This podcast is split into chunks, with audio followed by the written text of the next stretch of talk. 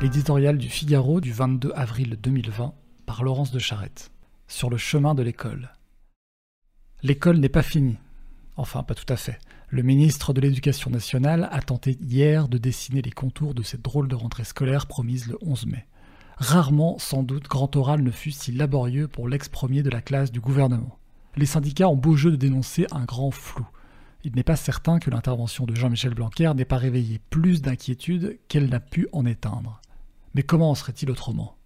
Toutes sortes de vérités ont été successivement énoncées quant à la propagation de la maladie via les enfants, qui seraient tantôt porteurs sains accélérateurs de l'épidémie, tantôt une population mystérieusement épargnée par le virus. Quels principes doivent présider à la réouverture d'établissements fermés pour éviter la contagion, puis sommer de rouvrir au nom, nous dit-on, de la lutte contre les inégalités sociales?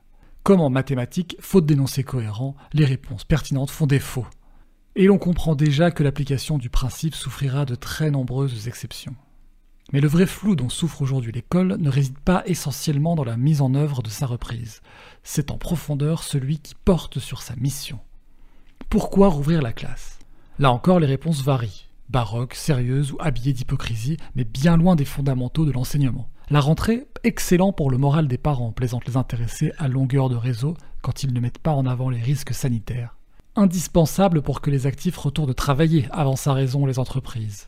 Nécessaire pour protéger les enfants victimes de la fracture numérique, assure Emmanuel Macron. Mais qui parle de transmission? Qui rappelle qu'avant le coronavirus, même la guerre n'était pas parvenue à désacraliser l'apprentissage?